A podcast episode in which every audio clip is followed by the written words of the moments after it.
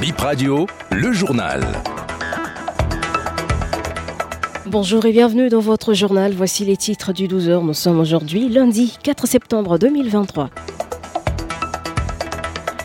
La police met en garde contre les rançonnements sur la route et elle appelle les victimes à dénoncer les policiers qui s'adonnent à cette pratique.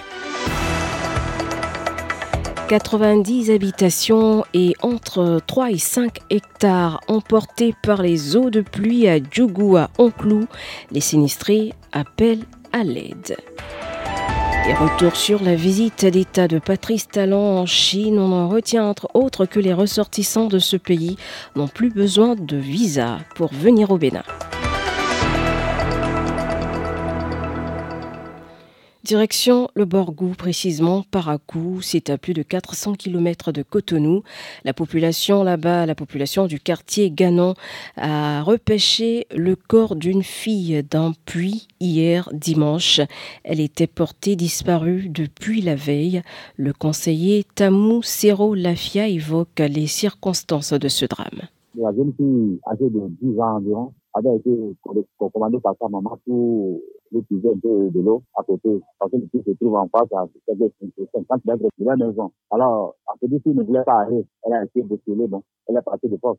Elle a déposé la bassine en voulant puiser. Donc, je pense que la pierre était un peu plus haut, elle est tombée dedans. Donc, la maman elle cherchait la fille, elle a dit le saut au bord du puits. Voyant que la fille n'avait pas voulu exécuter la commande que la maman lui avait demandé, elle a dit le saut. Donc, elle a commencé par chercher dans le quartier, elle n'a pas. Donc, euh, hier matin, les recherches nous ont poussé à aller vers le puits. On a va dire, le toit, on a plié dans le puits et puis comme ça, on a soulevé le corps. C'est comme ça, le corps a retrouvé dans le puits. La population s'est mobilisée et puis, comme c'était pas trop profond, la population s'est mobilisée et puis ils ont sorti le corps euh, avant l'arrivée de la police.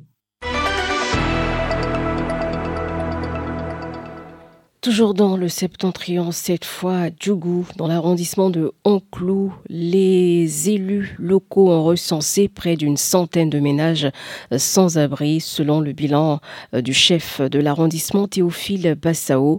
Entre 3 et 5 hectares de cultures emportées par les eaux.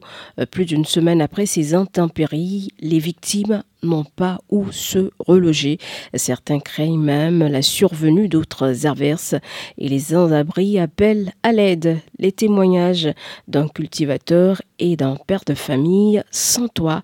Aujourd'hui, ils sont au micro de Brice Adjagan nos champs ont été inondés. Donc le village, vraiment, tous les sols ont été délavés. Maintenant, arrivé dans nos champs-là, on a constaté que bon, les buts là ont été emportés et ça a pris le sable de la roue et qui est venu maintenant envahir nos jardins. On a un huitième d'hectare de grosses buttes et un huitième d'hectare de jardin. On a mis le piment et le riz qu'on a semé. Tout cela a été emporté. Au niveau de la bordure de l'arrivée là, c'est des hectares, c'est tous les champs qui ont été emportés. Je peux déjà estimer ça à plus de 5 hectares. Hein. Pour l'instant, c'est la visite du chef d'arrondissement. Ils ont promis quand même euh, nous venir en aide, mais on n'a pas encore eu le secours. C'est ça qui devait couvrir la saison sèche. Mais voilà, c'est tout ça qui a été emporté. J'étais dans la chambre avec euh, les femmes aussi. On entend en même temps.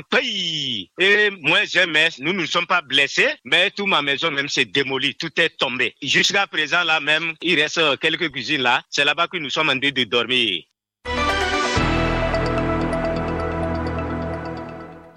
Patrice Talon a achevé sa visite d'État en Chine ce week-end. Des signatures d'accords, des engagements et aussi des décisions ont ponctué ce voyage.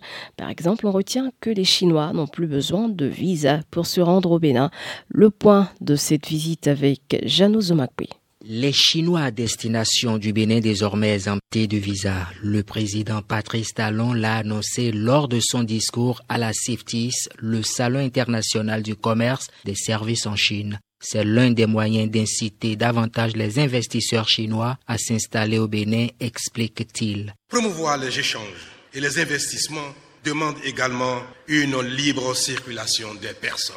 Depuis 2016 et la mise en place du e-visa Bénin, nous avons largement simplifié le processus de délivrance de visas. Mais je voudrais aller plus loin en annonçant ici, à Beijing, la suppression totale des visas pour les ressortissants chinois car très souvent, les échanges commerciaux sont également le fruit d'une connaissance culturelle mutuelle approfondie. Avec sa délégation, le chef de l'État a rencontré plusieurs personnalités chinoises, dont le président chinois Xi Jinping, son premier ministre et des opérateurs économiques. 13 accords ont été signés entre les deux pays, notamment un protocole sur l'exportation de l'ananas, un accord lié à la communication et à l'information ou encore ce partenariat sur un projet relatif à une opération de cataracte au Bénin dénommée la marche vers la lumière. Le ministre des Affaires étrangères énumère d'autres retombées de cette visite d'État. Le président Xi Jinping a marqué son accord pour que le partenariat entre le Bénin et la Chine soit porté désormais à un niveau stratégique, ce qui va se traduire dans les semaines et mois à venir